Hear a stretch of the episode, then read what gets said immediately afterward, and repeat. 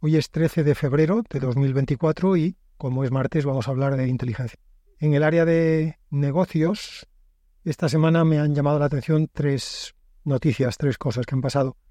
Eh, la primera es que Microsoft ha presentado dos, eh, digamos, variantes de Copilot dedicadas específicamente a ventas y a servicio a clientes, a Customer Service. Son servicios que se integran con CRMs tipo Salesforce y que en principio están destinados a ayudar tanto en la venta como en el servicio al cliente, pero mm, obviamente todavía con intervención de, personas. Entiendo, estas cosas, las notas de prensa que no son muy específicas suelen ser sospechosas, pero bueno, por otro lado, en la misma nota decían que los resultados de las empresas que han participado en los test eh, pues han sido fantásticos y todas las empresas han reportado tanto ahorros de tiempo como mejoras en el famoso engagement en las interacciones con clientes.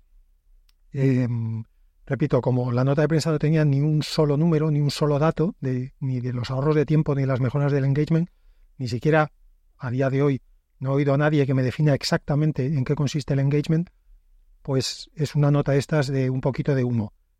La traigo al, al noticiario porque me parece interesante que empecemos a ver ya aplicaciones específicas para tareas concretas, como el caso de asistencia en ventas o asistencia en, servicio a clientes. Eh, quizás, como suele pasar siempre, no sean los mejores ejemplos los primeros, pero algún día hay que empezar y habrá que cometer errores hasta que vayamos haciéndolo mejor. Con lo cual, bien por Microsoft, por este primer paso hacia ejecuciones específicas de LMS, eh, mal para Microsoft porque la nota de prensa es entre ambigua, poquito suena a falsa.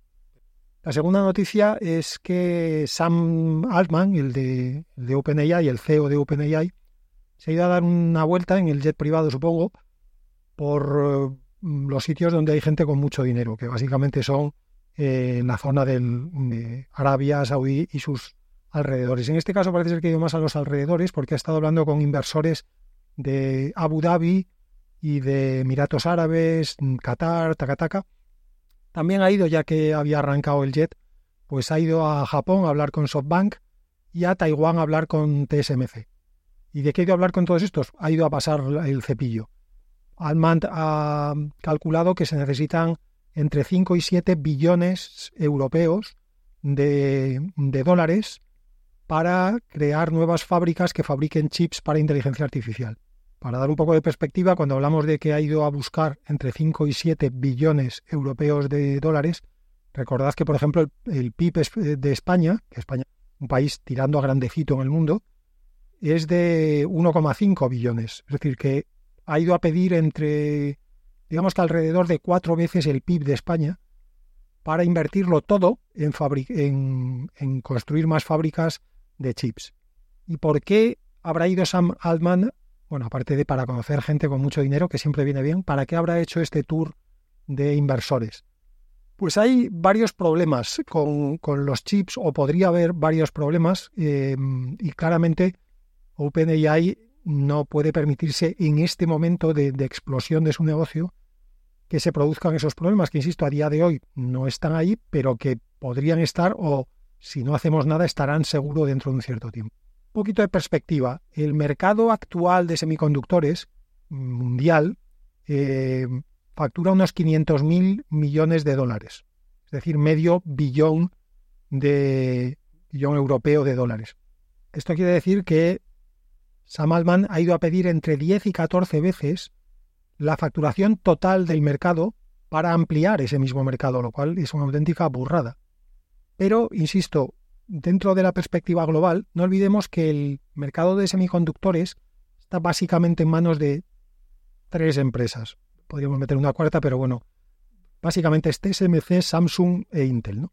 TSMC, que es la más grande de las tres, eh, tiene una peculiaridad que la hace especialmente delicada y es que está en Taiwán. De hecho, TSMC, como supongo que sabéis, significa Taiwan Semiconductor Manufacturing Company, o sea, empresa de fabricación de semiconductores de Taiwán.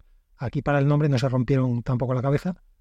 Con la tensión que hay últimamente entre China y Taiwán, como en algún momento surgiera un conflicto en esa zona, el, batacazo que se iba a pegar el mercado de semiconductores mundial iba a ser de escándalo. O sea, la, la pandemia de 2020 nos iba a parecer eh, un problema menor comparado con la escasez de semiconductores que iba a haber en todo el mundo, como TSMC no pueda sacar normalmente toda su producción.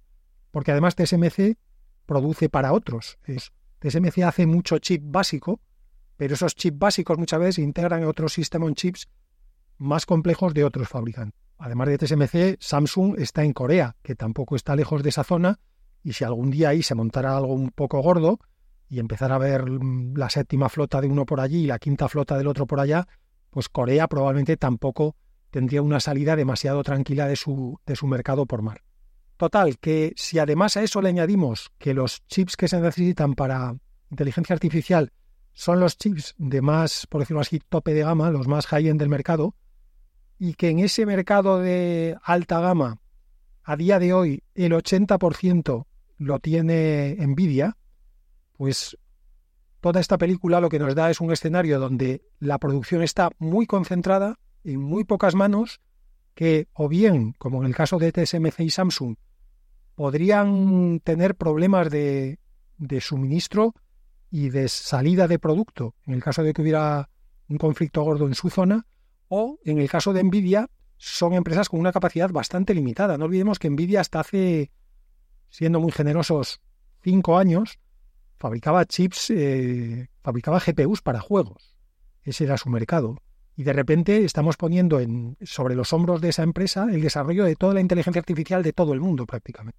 Así que, vista, visto desde esta perspectiva así un poquito más eh, geoestratégica, es de entender que OpenAI se haya puesto un poquito nerviosa viendo que en cualquier momento se le puede desmontar el chiringuito porque se quede sin la capacidad que necesita para la producción de GPUs, sumándole a esto además que ahora que se han metido Google, Meta y dentro de no mucho se meterá Amazon y Apple, esa capacidad limitada cada vez la tiene que compartir con más competidores.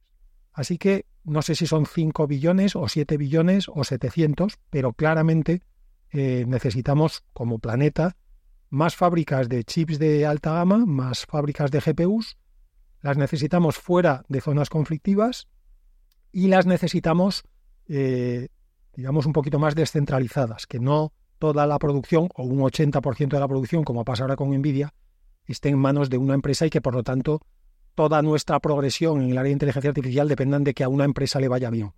Y la última empresa, la última noticia, digo, del área de empresa, del área de negocios, es, eh, hoy os quiero hablar de una nueva empresa que, de la que he leído, em, que ha salido un poquito del, del anonimato, y os quiero hablar de ella porque es europea. Hasta ahora solamente habíamos hablado de Mistral, la empresa francesa, y esta semana he visto varias cositas sobre Aleph Alpha, que es una empresa alemana en este caso.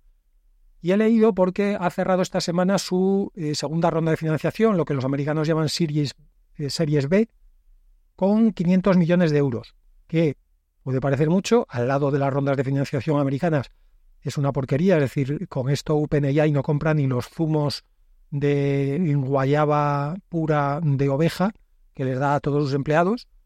Pero bueno, para ser Europa es una ronda de financiación bastante importante.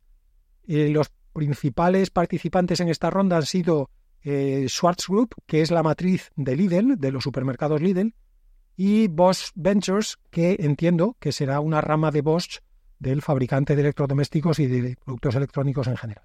Em, lo interesante de Alefalfa es que, bueno, es una empresa que se fundó ya en 2019, o sea que lleva ya sus buenos cuatro añitos picando piedra, lo curioso, digo, es que no hacen eh, productos destinados a consumidor, sino productos para empresa y administraciones. Y que además, teniendo en cuenta que lo hacen para empresas y administraciones y teniendo en cuenta que están en Europa, donde la legislación de protección de datos y de protección del consumidor es muchísimo más estricta que en Estados Unidos, bueno, digamos que en, Europa es estricta y en Estados Unidos no lo es. No es una cuestión de grados, es que allí prácticamente no existe y aquí sí. Entonces, toda su orientación es a ser una, empresa que, como ellos mismos dicen, se fundamenta sobre el principio de lo primero es la soberanía, no la soberanía nacional, sino la soberanía, digamos, individual, que sus clientes tengan soberanía sobre los productos que ellos les dan, en el sentido de que tengan control absoluto y propiedad absoluta de sus propios datos, que es que el modelo sea lo más transparente posible para que las empresas puedan saber qué se está haciendo con esos datos y cómo se tratan y cómo se generan hacia los consumidores finales de esas empresas. Insisto que Aleph Alpha no comercializa nada directamente a consumidores. Entonces, de esta manera, lo que han hecho es construir una familia de modelos de lenguaje que se llaman Luminous. Tienen tres versiones de 13, 30 y 70 mil millones de parámetros. Todos ellos son multimodales y además son multilenguaje. Estando en la Unión Europea, a diferencia de lo que pasa en Estados Unidos, aquí somos conscientes de que se hablan más idiomas que el nuestro y por lo tanto ellos ya han entrenado a, las tres versiones de su modelo en inglés, español, alemán, francés e italiano, que son los cinco idiomas principales de la Unión Europea. No están, ninguno de sus modelos, los Luminos estos, no están al nivel de los mejores mejores, de los chat GPT-4 y compañía, pero insisto, probablemente tampoco han dedicado todos sus esfuerzos en esta empresa a conseguir eso, sino a conseguir una mayor transparencia y una que digamos que sus modelos les transmitan más seguridad, más confianza a las empresas y administraciones que los usen.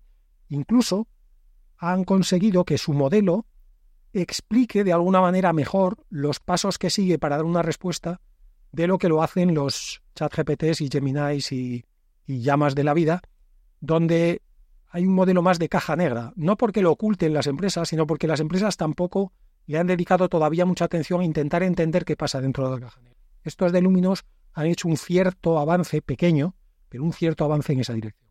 Con lo cual, Aleph Alpha, eh, resumo, me parece interesante, primero porque es europea, alemana en este caso, segundo porque no se enfoca en consumidor, sino en empresas y administraciones, y tercero porque, probablemente por ese enfoque en empresas y administraciones, han construido un producto donde prima la transparencia, la seguridad, la confianza, antes que los fuegos artificiales, que es lo que ha primado más hasta ahora en, los LLMs que hemos visto. Vamos al área de desarrollo, donde han ido pasando también cositas esta semana. Bueno, para empezar, la más importante, de la que más habréis oído hablar todos, es que Google ha presentado finalmente Gemini Advanced y ha hecho algunas cosas más. El Gemini Advanced es como la versión más potente de Gemini. Recordad que había una que era por decirlo así, la básica, enfocada a que sea instalada, pues, por ejemplo, en teléfonos móviles, en dispositivos domésticos.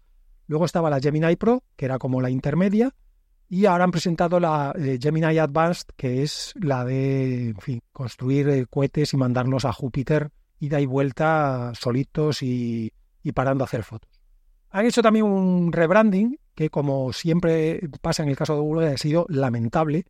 Yo no sé cuánta gente trabaja en el departamento de Google, pero el día que Google necesite un, recorte de, gastos, aquí va mi propuesta, pueden despedir entero al departamento de marketing. No sé, seguro que se ahorran una pasta, pero además no se va a notar, en la empresa no se va a notar nada. Atención al rebranding. Hasta ahora, como sabéis, el, no el LLM, porque el LLM siempre se ha llamado Gemini, pero como la marca que le habían puesto al LLM para el consumidor era BART. Bueno, pues BART ya no está entre nosotros, le hemos hecho un entierro vikingo. Ahora el, el chat, digamos, para consumo normal se va a llamar Gemini. Pero el LLM que tiene por detrás no es, no se llama Gemini, se llama Gemini Pro. No me preguntéis por qué. Así que como consumidores vamos a ver Gemini, pero lo que vamos a estar usando realmente es Gemini Pro. Este es gratuito. Por otro lado, han presentado un Gemini Advanced, como os decía antes, que ese está basado, diréis, el, el LLM que está detrás se llama Gemini Advanced también. No, se llama Gemini Ultra. No solo eso, sino que se han sentido en la obligación de ponerle un número de versión, entonces se llama Gemini Ultra 1.0. Notad que Gemini Pro no tiene número de versión, Gemini Ultra sí tiene. Y este es de pago. Este cuesta creo que alrededor de 20 dólares al mes y digamos que como valor añadido con respecto a ChatGPT se integra con todos los productos de Google, de tal manera que si tienes el Google One y tienes tu, allí tu Gmail, tus Docs, tus, todas estas cosas, puedes usar eh, Gemini Advanced para que interactúe con tus correos. Por ejemplo, le puedes pedir, Gemini, eh, léete todos los correos que haya en mi bandeja sin leer todavía y hazme un resumen de cada uno de ellos en 20 palabras, para que yo le eche un vistacito rápido. En fin, eh, acaba de salir, hay revisiones que los ponen muy bien, otras que lo ponen muy mal, hay más de las que lo ponen mal que bien, pero esto es normal en cualquier producto. Los que se quejan siempre son mucho más activos que los que están contentos. Esto lo sabe cualquiera que haya trabajado en marketing y en atención al cliente. Así que de momento vamos a esperar. Eh, es la primera versión del producto, tendrá muchas cosas que pulir. La sensación general es que no está al nivel de ChatGP 4, pero dicho eso, yo he visto reviews de gente que dice que sí está al nivel de ChatGPT 4 y que incluso hay gente a la que yo le he leído decir que van a cambiar de ChatGPT 4 a Gemini Advanced porque creen que en general es mejor. Mi postura, como digo, es vamos a esperar un poquito a que se asiente el polvo. Se puede probar el, el Gemini en gemini.google.com. Van a sacar próximamente en Europa la aplicación Android, en Estados Unidos ya está, pero el resto del mundo no estamos preparados para estos avances, hay que ser americano y tener un subfusil automático en casa, por lo visto, para probarlo. Y en Google vendrá integrado en la, perdón, en iOS vendrá integrado en la aplicación de Google. No habrá que instalarse como en Android una aplicación. Microsoft, para no ser menos, segunda noticia del área de desarrollo, también ha hecho un rebranding y a Bing Chat, es decir, a, a la versión de Bing que usaba ChatGPT 4 por detrás para darnos respuestas y que hasta ahora se llamaba como era una mezcla de Bing y ChatGPT-4, se llamaba Bing Chat, bueno, pues ha mm, decidido cambiarla y llamarle Copilot AI Search. Un nombre muy fácil de pronunciar, sobre todo para la gente que no habla inglés. Microsoft también, si algún día necesita aliviar el presupuesto, mi consejo sería el mismo que le he dado a Google. Si en algún momento lo ejecutan, espero que me den un porcentaje de los ahorros. Y además de renombrar Bing Chat a Copilot AI Search, le ha incluido generación de imagen. También se puede probar, igual que Gemini, en versión web en copilot.microsoft.com o en las correspondientes aplicaciones móviles que ya existían y que supongo que se actualizarán en algún momento las aplicaciones de Copilot. Además de eso, han anunciado que para la versión balanced, la versión equilibrada de su Copilot, porque hay tres versiones, la versión Creative, la versión Precise y la versión Balanced. Estas son fáciles de traducir, versión creativa, versión precisa y versión equilibrada. Bueno, pues la equilibrada, la balanced, la han está basada a partir de ahora un nuevo modelo al que han llamado Deucalion. Básicamente, nuevamente las notas de prensa están hechas para periodistas y entonces tampoco están muy en detalle, pero lo que se deduce es que el Deucalion este es un nuevo fine-tuneado fine de ChatGPT 4, o sea, siguen usando ChatGPT 4 por debajo, habrán ajustado un poco el fine-tuning y tira para adelante le, le ponemos un número. Tercera cosa que me ha parecido interesante esta semana en desarrollo, pues que está habiendo avances muy interesantes en datos sintéticos. Ya hemos mencionado alguna vez que los datos sintéticos son los datos que no producimos los humanos, sino que los producen directamente las inteligencias artificiales para entrenarse a sí mismas. ¿Y por qué es esto interesante? Pues porque los datos generados por humanos se nos están acabando. Cada vez es más difícil encontrar datos nuevos y por lo tanto cada vez es más difícil entrenar mejor a los mm, modelos base, conseguir que mejoren aprendiendo de nuevos datos, porque no hay nuevos datos. Entonces lo que estamos haciendo es utilizar algunos modelos para que generen datos y con esos datos entrenar a otros modelos. Esos datos se llaman datos sintéticos porque los produce un modelo de inteligencia artificial y no un humano. Pues bien, esta semana, por un lado, em, se ha presentado un paper en el que lo que hicieron los, los investigadores fue entrenar a un modelo visual solamente con datos sintéticos, o sea, no añadiendo datos sintéticos a una base de datos ya humana, sino solo con datos sintéticos. Usaron un modelo para que generara 30 millones de pares imagen-descripción, los generaba el, modelo solo, sin intervención humana, y el resultado, según los del paper, es que el rendimiento del modelo entrenado con datos sintéticos era comparable al de los modelos que ya tenemos entrenados con imágenes reales, con imágenes eh, hechas por humanos. Lo mismo ha pasado con mismo resultado ha presentado Stability, Stability AI, que lo que ha hecho es presentar nuevos modelos de texto a voz donde las, las anotaciones de los audios estaban hechas eh, por otro modelo, es decir, eran anotaciones sintéticas. Las anotaciones de los, de los, em, de los datos para entrenar audios son los datos sobre el propio audio, es decir, si ese audio está em, hecho por un hombre o por una mujer, con qué tono de voz, con qué acento, si hay énfasis, si es un tono de sorpresa, si es un tono interrogativo, etc. Todas esas anotaciones hay que hacérselas al audio justamente para que el modelo se entrene y después uno le pueda decir al, al modelo resultante, al modelo ya entrenado, oye, pásame este texto que te estoy escribiendo a voz, pero pásamelo pronunciado por una mujer de 40 años con acento colombiano y que esté muy enfadada. Bueno, pues todos esos añadidos que le queremos poner a la voz, lógicamente los hemos tenido que usar al entrenar. Eso es lo que ha hecho Stability AI con datos sintéticos y los resultados nuevamente son comparables a los que se consiguen con datos humanos. Dos últimas noticias en desarrollo, relacionadas las dos, porque son dos nuevos modelos que se han presentado. Por un lado, parece que tenemos un nuevo rey en el área de open source, porque una empresita que se llama Abacus AI ha presentado un modelo llamado SMAUG 72B, 72B siempre 72 billones americanos, es decir, 72 mil millones de parámetros, que a su vez es una versión fine-tuneada de Quen 72B. Quen es el grupo de, inteligencia artificial de Alibaba, los chinos, y nuevamente, según el paper que han presentado estos de Abacus AI, su modelo SMAUG tiene los scores más altos en benchmarks en open source y supera a, tanto a ChatGPT 3.5 como a Mistral Medium, que hasta ahora era la referencia en open source. Y en el, esto por el lado open source y en el lado de propietario se ha presentado esta semana otro nuevo modelo multimodal y multilenguaje de una empresa que se llama Reca. Esta es una empresita muy pequeña, una startup que han fundado cuatro ex Googles. El modelo que han presentado se llama Reca Flash, es un modelo de 21.000 billones de parámetros y según dicen ellos, en los benchmarks ha salido al nivel de Gemini Pro, la versión digamos intermedia de Gemini, y ChatGPT 3.5.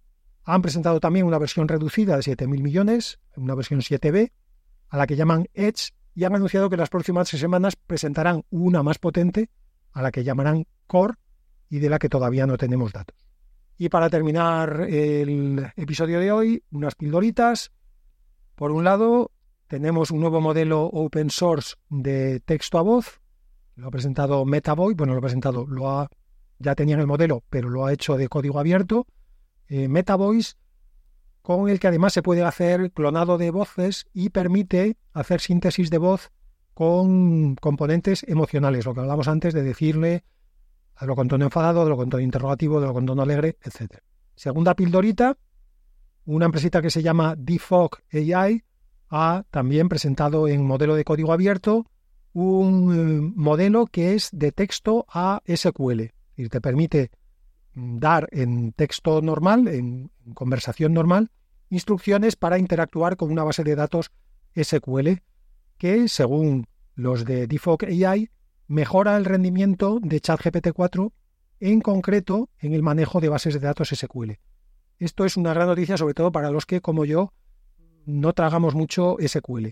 Que no tengo nada contra SQL, entendedme, me parece una base, un sistema de base de datos, en fin, iba a decir, muy robusto, está más que demostrado lo robusto que es, esto tiene más años que el hilo negro, pero me cae mal, me ha caído siempre mal el SQL, ¿qué le voy a hacer? Entonces, me alegra todo lo que sea alejarme de SQL y que haya alguien en el medio que le diga a SQL lo que tiene que hacer y que yo pueda dar instrucciones en texto normal.